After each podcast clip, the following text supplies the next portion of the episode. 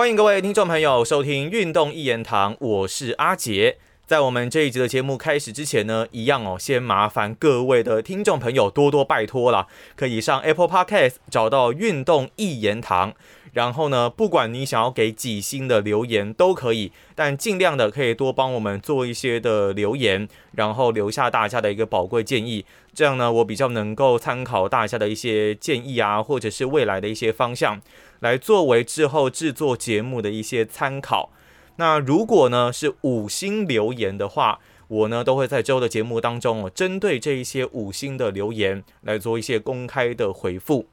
好，我们这一集节目的主题呢，要聊聊的是已经结束的欧洲国家杯。呃，这一场呢，欧洲地区有算是非常盛大、四年一度的足球盛事。那我们在之前的节目当中呢，其实已经有稍微先讨论过，在欧洲国家杯结束之后，可能在英国社会或者是在整个欧洲足球里面带来了哪一些的影响。不过，目前我们讨论的可能都还是以负面居多的一个主题哦。例如，像是在决赛，呃，英格兰面对意大利的比赛，进入到最后的 PK 大战。那英格兰呢，最后的三位球员点球都没有踢进的一个情况。那这三位的球员呢，包括了 Rushford，包括了桑丘，还有相当年轻的萨卡。那这三位的球员都没有踢进的一个情况之下，自然呢是让整个。英格兰地区的球迷没有办法接受，毕竟呢，自从一九六六年之后，他们就已经没有尝到任何在大赛夺冠的滋味。所以呢，这一次的欧洲国家杯哦，他们好不容易来打进到了最后的决赛，甚至最后决赛的主场也是在温布里球场举行，真的可以说是英国国家队的一个主场地。但却没有办法来拿下最后的冠军。我相信，如果我是很死忠来支持英格兰的球迷，真的会觉得很可惜，很可惜。那有一些比较不理性的球迷呢，例如我们在上上集的节目有讲到过足球流氓的这一些人，那他们可能在酒精催化，然后觉得可惜、失去理性的一个情况之下。就有可能在网络上，或者甚至是用其他的方式来对这些球员做一些的攻击啊，但大部分当然都还是在言语上面的一些攻击。我就让我想到以前应该是哥伦比亚的球星吧，那个时候在世界杯，哇，真的很可惜没有呃打进了乌龙球，结果最后竟然是。遭到枪杀了，不过那个时候真的是非常非常久之前的年代，但是也可以凸显出，然后其实，在欧洲地区、欧美地区、南美地区，其实他们的球迷对于足球是非常喜爱、非常支持，也可以说是非常的狂热。那你如果没有达到他们的一个预期呢，那真的压力会非常非常的大，就有点像是以我所在的台湾来说好了。棒球是大家相当喜欢的运动，大家都相当力挺。那如果说中华队、中华棒球队可能在国际赛上的表现未臻理想，没有到这么顶尖，那尤其是可能要争一些奥运的资格，或者是一些锦标赛等等，如果你的表现真的是太出其不意的差的话，那真的大家的嘴巴也是不遗余力啦。但是以我个人来说，我还是秉持着一个原则，就是你当然可以批评球员，因为毕竟这些运动员他们也算是公众人物，他们的行为，他们在球场上面的表现是可以受到公平的。但是我觉得这仅止于对他们的球技，对他们表现上面的发挥。那如果你真的要评论他们的技术，他们的整个战术方面的失误。也许你也可以提出一些更具有建设性的建议，那大家才更有讨论的价值跟空间。那如果说你只是呃一昧的谩骂，可能就是烂呐、废呀之类的这些比较情绪性的字眼，我觉得对于整个地区的运动发展并没有太大的一些帮助。我就让我想到，比方说我们在国际赛上，可能台湾的球迷都认为绝对不能够输给中国队。那包括了像过去我们在奥运。包括了过去可能在经典赛我们都有吞过败仗的一些例子，那我觉得提出建议让球队来进步，让球员的技术面、心里面来进步，当然是很好。但是无谓的谩骂，我觉得就比较没有必要。尤其呢，这三位英格兰的球员，他们刚好都是肤色是黑人人种的这种肤色，那。虽然说前面有提到过，在种族歧视方面，欧美地区也许已经没有那么的夸张，但我说实在，在整个社会的传统观念上，还是会有一定比例的人有这样子的观念，甚至是种族歧视。所以呢，这三位球员没有办法踢进最后的点球，自然在整个种族歧视的攻击就直接蔓延开来。那无论如何，我觉得这种行为都是很不可取的。那包括了像是英英格兰足总啊，那另外还有像是英格兰国家队，他们都认为这样子的行为是没有必要的。他们绝对支持这一支让他们看到夺冠希望的英格兰国家队。那么尤其呢，明年这这个大概十一月左右吧，要准备来进行世界杯了。在世界杯，也许英格兰又有更好的机会可以来冲击冠军，可以来拿下他们好久期待非常非常久的一个大赛冠军。那当然，全世界的球迷都相当期待明年的世界杯哦。好，那这一次的欧洲国家杯呢，当然除了对整个英国社会可能他们跟意大利之间的一个爱恨情仇，然后呢，他们球员所受到的一些批评之外，另外就是对世界上面可能又产生了哪一些的冲击呢？以最近来说，我们录音的时间大概是七月中，接近七月底左右。那现在这个阶段，在整个美国地区，在整个欧洲地区，其实新冠肺炎的疫情一直都是起起伏伏的一个阶段。呃，我们知道，大概在欧洲国家杯举行之前吧，其实欧美地区他们的疫苗接种率、整个覆盖率是迅速的往上提升，大家都是有接种疫苗的一个意愿，逐渐的提升覆盖率。但是，也因为各个国家开始出现了一些解封，然后让人流可以开始移动，甚至有一些的聚会活动可以开始出现，让整个疫情又多了这么一些些，有些令人觉得算是有点不稳定的一个因素吧。因为例如像是西班牙，他们可能就会有一些狂欢的派对。那虽然你有打疫苗，不过现在在整个新冠肺炎疫情的病毒株上面，其实它们的突变性是非常非常可怕的。加上最近，呃，Delta 病毒这个新的病毒株，肆虐力很强的病毒株，虽然它的致死率可能没有那么的高，但是它的传染率是非常非常高的。所以在 Delta 病毒的一个肆虐之下，各国的疫情又开始逐渐出现升温的一个情况。那大概到台湾时间七月二十号左右，甚至在美国地区、欧洲地区，其实都已经出现了可能确诊病例成长了将近六七成，类似这样子的一个幅度。那以整个股市状况来说呢，也因为对这个疫情的不确定性，还有整个恐慌的程度。让股市下杀的状况也是非常非常的严重。那新冠肺炎的疫情跟这个欧洲国家杯的足球赛又有哪一些可以讨论的一个地方吗？我简单定了一个标题哦。其实这一次的欧洲国家杯，当然大家都看得非常开心，我们很喜欢足球，很喜欢比赛，所以看到可以这样子打这样子高水准的比赛，觉得是非常兴奋的。但是这样子的比赛的呈现，这样子比赛的收入。大家的一个狂欢，有可能要付出很惨痛的一个健康的代价。这一次的欧洲国家杯呢，有蛮特别的一个地方哦，就是从小组赛开始，就分别由十一座的球场来举办比赛，让比赛呢在不同的国家之间举行。那包括了英格兰、意大利、德国、亚塞拜然、俄罗斯、丹麦、罗马尼亚、荷兰、苏格兰、西班牙跟匈牙利等这些的国家。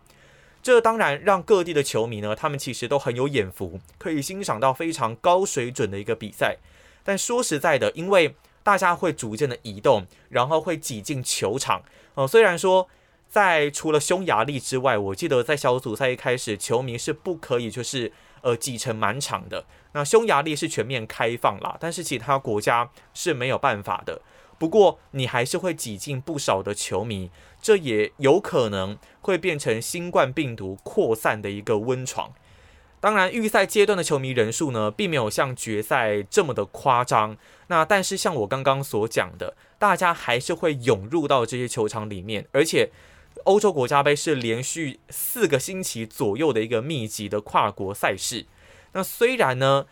这个欧洲国家杯的举行哦，有很多人会认为，诶，已经进入到了后疫情时代，我们已经有能力来举办这么大型、规模这么庞大的一个足球杯赛。那说实在，疫情对我们来说好像已经没有这么可怕了吧？那这个时候，又像我前面刚刚所提的，很多国家其实都因为夏季观光的关系，已经开始采取了这种防疫解封的措施。像我们录音的当下，英格兰其实也已经开始来开放，就是彻底的解封。你有一些的限制措施，可能也不需要完全的遵守，例如戴口罩啊，或是人数的限制，都已经不太需要了。所以。在各种你可能对于疫情松懈的一个情况之下，加上欧洲国家杯的一个推波助澜，那大量的一个群聚、跨国的移动，还有人流、交通工具移动的一些接触，疫情是非常有可能再一次的来往上飙升哦。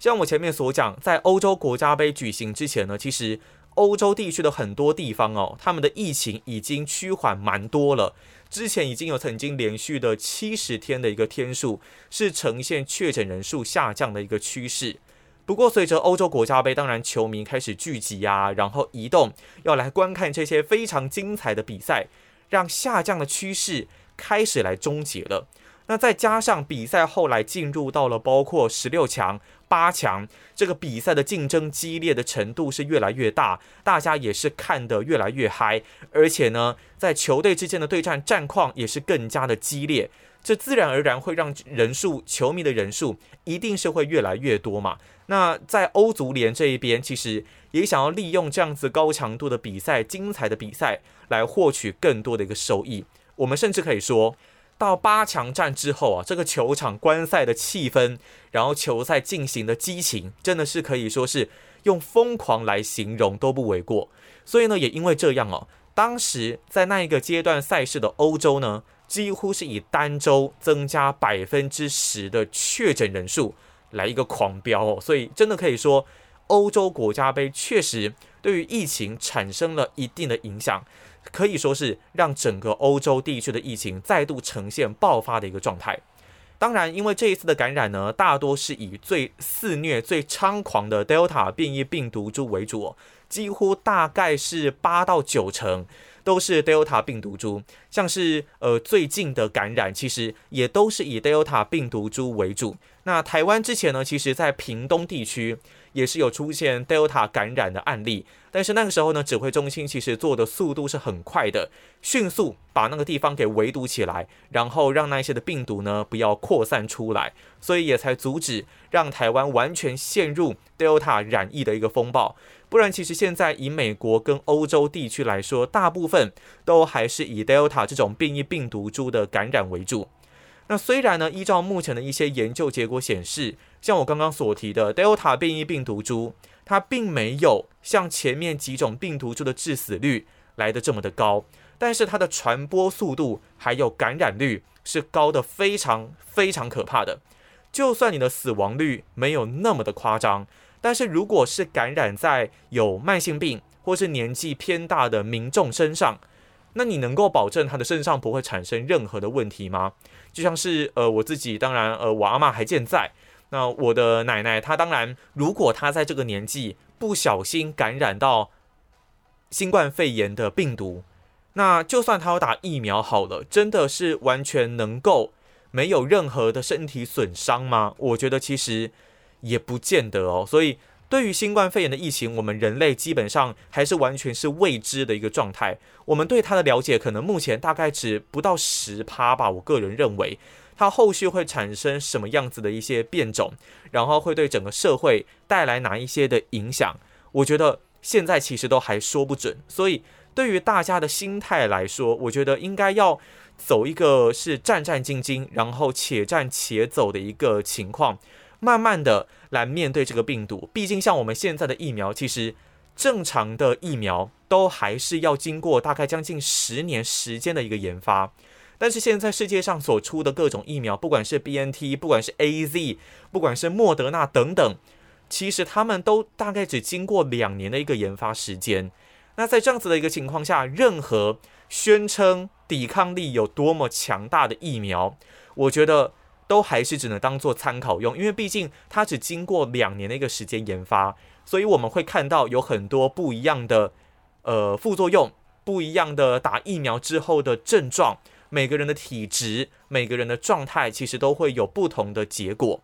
那这个部分就是还需要时间再去慢慢的做观察，但是在这个时间流逝的过程当中，我们的生活绝对是已经产生了很大很大的改变。我们必须要做一个防疫新生活，然后来让自己在这段时间都能够尽量的不要去染疫，然后尽量的可以闪躲这些病毒，抵抗这些病毒，能做多好就做多好。虽然当然也有人说，未来十年内我们一定。会有机会染疫，甚至说未来十年内我们可能都一定会染疫。那接种疫苗就变得是相当重要的一个事情哦。所以呢，以目前欧洲各国的普遍状况来说呢，疫苗接种率算是不幸中的大幸了，还算是蛮理想的。以 Delta 病毒肆虐严重的英国还有西班牙，我们来举例好了。哦，我提到英国，所以这一次其实在欧洲国家杯四强赛决赛。都是在英国的温布里球场，都是有这些疯狂的球迷涌入到球场当中。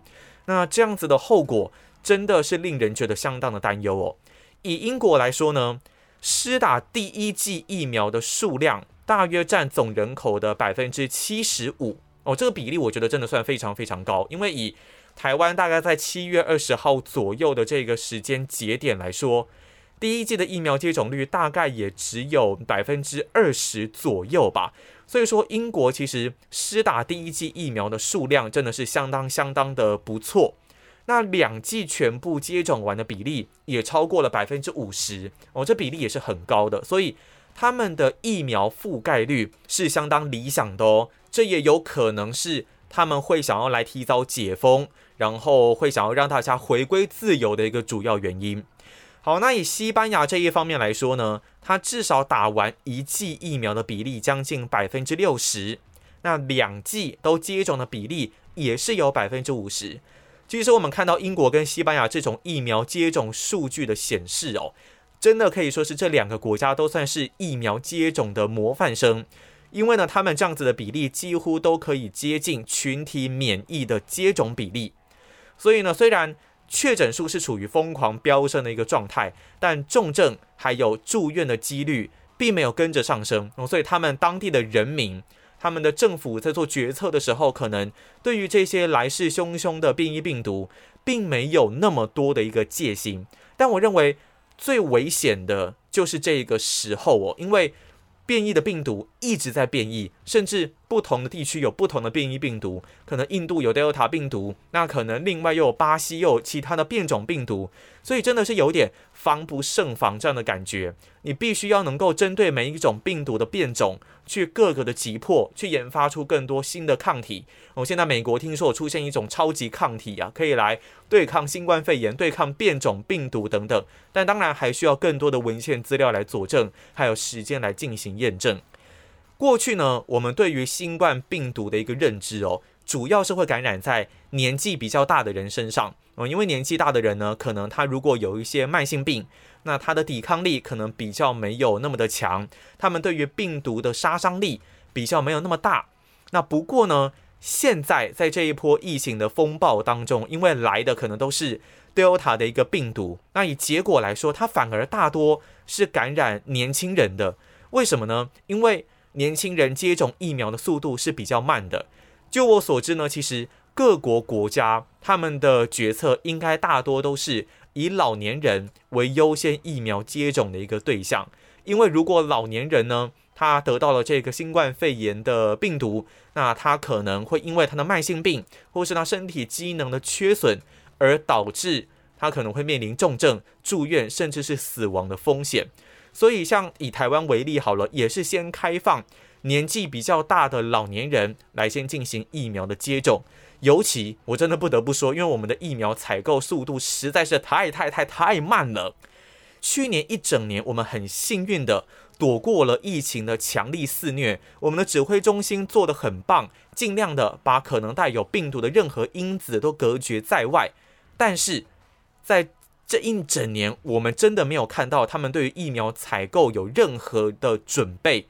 那么或许是因为他们认为去年的防疫做得非常的好，采购疫苗不用那么的紧张，又或许是可能跟中国大陆之间有一些爱恨情仇等等。但是无论如何，以结果论来说，我们的疫苗就是不够。不管是 A Z，不管是莫德纳，不管是可能台积电、红海所买的 B N T 等等，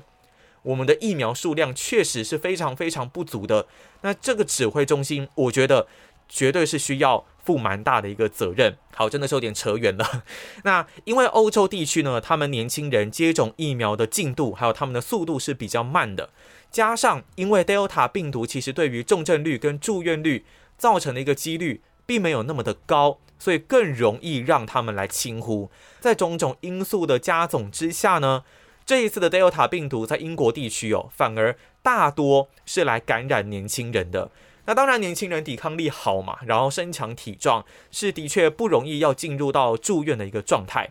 那我们还是不能够因为这样子就掉以轻心哦。虽然呢，重症跟住院率并没有那么的高。但不代表完全不会有这样的情形出现，因为呢，以欧洲国家杯举行当时的医院的空床率来看，这一波疫情爆发之前的空床速度其实是很快的，越来越快，尤其是在那七十几天可能确诊数连续下跌的一个情况之下，空床的速度是越来越快的。但是在这第 N 波的疫情爆发之后，这整个空床的速度其实就慢了下来哦。这个空床速度的下降，对于整个医院体系来说，绝对是一个警讯，是需要去好好注意的一个消息哦。那很多人都会说呢，诶，啊，反正致死率不高啊，那我就把新冠肺炎当做是感冒就好了嘛，干嘛要那么紧张？某一部分来说，确实是这样啦。但是我们未来面对到新冠肺炎的普及，有可能就是像要面对流感一样，每个人可能都必须要独自。去面对病毒的一个挑战，但是呢，如果我们现在能够尽量的去阻断传播链，还是可以有效降低病毒的一个扩散。虽然它可能有点像流感，虽然你打疫苗之后确实能够降低你的重症率，但是我们对于这个病毒、对于它的结构、对于它的防范措施了解的程度都还不够，未来的不确定性实在是太高，所以现在是能防就防，能降低就降低。我觉得才是比较好的一个方式哦。尤其呢，虽然现在不容易出现死亡的一个状况，但是世界各地其实我刚刚前面所讲的，有越来越多不一样的变异病毒株来出现了。我们怎么能够保证在这几波的大流行跟传播之后，不会出现更难以掌控的变种病毒呢？那它可能在美国流行，可能在南美流行，可能在欧洲地区流行。会不会就在亚洲也出现大幅肆虐的一个情况？这个我们并不知道，我们也没有办法确定，也没有人能够确定这样子的一个事情。所以，对于这样子的一个情况，我觉得还是各种大型聚会的活动都还是要先暂缓。而且呢，就算大家都可能只是轻度的症状，但是如果你看一下欧美地区现在每天有各式各样的染疫的数字开始上升，那么开始暴冲。对于可能原本已经稍微松懈心理状态的民众来说，绝对会是一种担忧，也会是一种压力。你整个生活的品质可能都跟过去很不一样了。那对于地方政府呢？对于通报系统呢？对于整个医院的体系来说呢？是不是又会是一波又一波的压力？你医生每天面对到更多不同的确诊病患，就算他是轻症。那你的通报系统每天要通报这么多的人，跟政府机关沟通，来商讨防疫的对策，这会不会是对人类的心理造成更大的一个压力，甚至出现一些心理的病症呢？这我觉得也不是说完全没有机会啊。好，那再回到这一次的欧洲国家杯身上哦，比赛的精彩呢跟迷人绝对是毋庸置疑的，但到底该不该在这个时期举办，确实也引发了很多的讨论。所以呢，对于这一届的欧洲国家杯，但是也不要忘记，它其实已经延后了整整一年了。原本应该是要在去年来举行，但当然就是因为疫情的风暴嘛，所以来延到今年。德国的内政部长呢，杰霍夫啊，就火力全开的炮轰欧足联。他认为呢，欧足联这种时候还举办比赛，完全是不负责任的行为。并强调现在全球都在疫情的一个状态之下，却还有比赛来让数十万的球迷大规模的移动，简直是令人难以想象。我们知道啊，在决赛的温布里球场是有开放至少六万名的球迷进场。那在足球流氓的暴动之下呢，在许多民众想要看球的一个情况之下呢，警察甚至守不住，被这些球迷给让他们溜进、冲进球场，霸占座位。挤爆安全通道，楼梯直接整个站得满满满。那所以说，这在这么疯狂的群聚，有没有可能也造成病毒的扩散呢？我觉得几率是很大的。所以很多人就说，数十万名球迷、数万名球迷累积进场这样的画面，就像是一场大规模的练蛊，大家都在里面，有点算是被当作是呃实验品啊，然后呃病毒的传播温床。所以让很多人都相当的担心哦。那其他球场呢？在杯赛初期，我前面有讲，它可能还没有完全的开放球迷进场。但像是匈牙利一开始就是没有上限的来开放球迷进场，让球迷的足迹调查是非常非常难掌握的。另外，像是小组赛就遭到淘汰的苏格兰，就有两千位以上的球迷被追踪到有染疫的情况。所以呢，杰霍夫还是认为。由于场馆各国他们的防疫政策松紧都是不一致的，这次在十一座球场来举行，大量需要在很短时间内进场的球迷们，又非常难管制他们的阻击还有健康状况，所以欧足联所说会配合各国防疫建议的逻辑，到最后大家都认为根本就是在嘴炮嘛，你根本就没有办法完全的去控制这一些球迷，那么尤其呢？这一次的欧洲国家杯从四强赛开始，都是在温布里球场，都是在 Delta 病毒大本营的英国的温布里球场，让各界相当的不满呐！哎，你现在 Delta 病毒在疯狂的流行，然后比赛进入到后段，球迷绝对是越来越多，越来越疯狂，越挤越多人嘛！你要对这六万人，甚至实质上可能是七八万人涌入的整座球场的球迷，要做好管控还有意调。根本就是阿汤哥演的不可能的任务嘛。那么像我前面所讲的，在你完全没有办法管控的情况下，到底病毒该怎么去做控制？根本就是放任它哦，有就有，没有就没有啊。如果真的有了，我们再来面对，类似这样的一个感觉嘛。不过当然，其实英国首相强生他已经解封了嘛。那之前英国也不是没有考虑过要来闭门比赛，只开放少数 VIP 入场的一个选项。但是呢，背后的黑手当然就是欧足联啊。欧足联就跟英国说：“哎，好啊，你不开放没关系。如果你不放人进场，那我就取消你决赛场地的主办权。”这个真的是对英国来说也很两难。哎，举办决赛从四强开始都在温布里，那你球迷进来有这些的门票收入，有各种的转播收入，你说这个这这到底该不该吃？这个到底该不该拿？还是说我要完全的就放弃？英国的一个主办权，那么英格兰国家队好不容易能够在一九六六年之后有难得一见有这样子的一个成绩的可能性出现的时候，我不办吗？我真的会狠下心来不办吗？所以我说实在，我真的觉得英国他也是算是还蛮两难的啦。那真的要说，如果真的要怪，那在最后最后的背后把关的欧足联，绝对一样。都还有值得进步的一个空间，而且也不只是球场了。你像是球场外面的运动酒吧、餐厅、街道，其实都是人满为患的。大家在那边喝酒、聊天、看球，还有交通工具等等，都是非常难以掌控的因子。你就算有疫苗，也很难保证这一次疫情的结局哦。那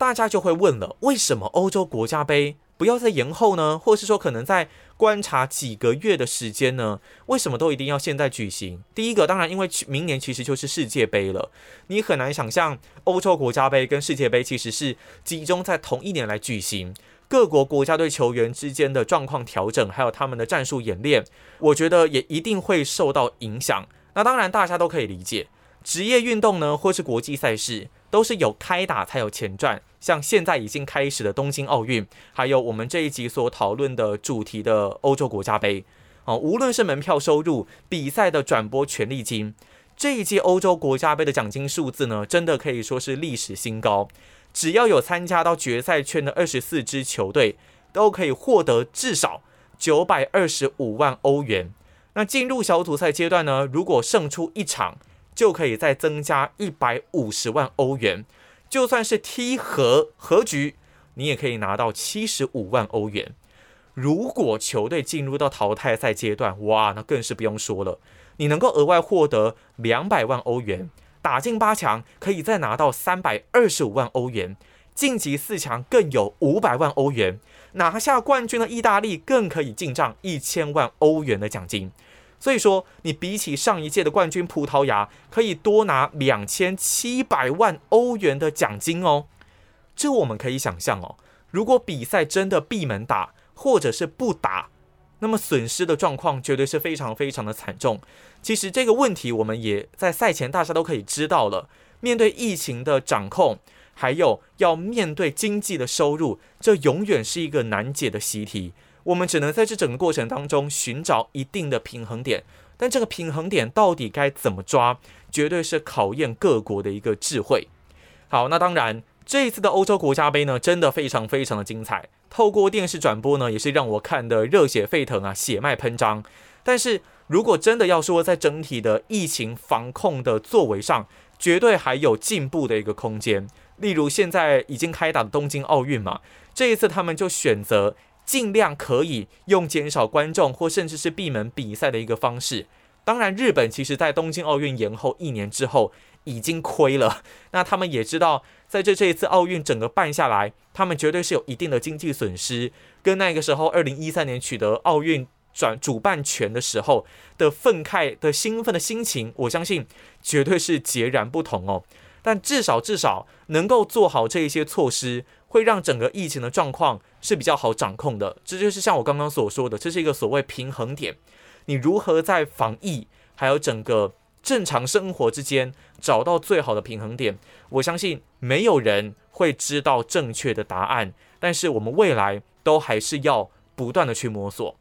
好，那我们这期节目呢，就先到这边要告一个段落啦。我们就下一集的节目再见喽！大家不要忘记持续来锁定我们的运动一言堂，也可以多多帮我们上 Apple Podcast 来帮我们进行留言，五星的留言就是最感谢的啦。好，那我们就下期节目再见喽，拜拜。